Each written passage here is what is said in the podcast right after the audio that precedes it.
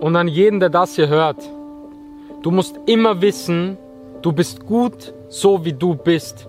Du musst nichts erreichen, um jemand zu sein. Du musst dich nicht verstellen.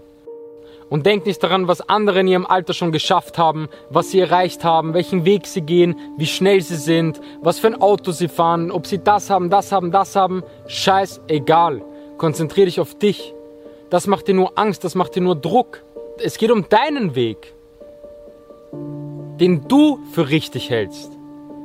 Hör auf, dich zu vergleichen und hör auf, anderen irgendwas zu beweisen. Du musst niemandem etwas beweisen. Was der oder der oder der für einen Weg geht, hat nichts mit dir zu tun. Und du musst vor allem auch keinem Erfolg nachrennen. Das Wichtigste ist, dass du immer du selbst bleibst, dir treu bleibst und dich einfach nicht verstellst, dich nicht verbiegst. Für was?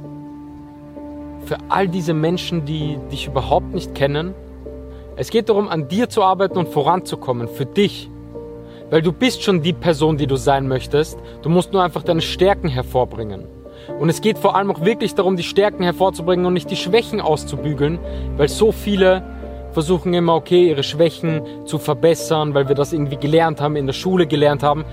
Es geht darum, was wirklich deine Stärken im Leben sind und die zu optimieren und die hervorzubringen und da Arbeit zu investieren und die beste Version von dir zu werden. Das ist viel, viel wichtiger. Aber das wird uns leider nicht gelernt. Deswegen arbeite an dir, arbeite an deinen Gewohnheiten und deinen Habits, an deiner Disziplin, weil das kannst du und du kannst das Leben leben, wie du es leben möchtest.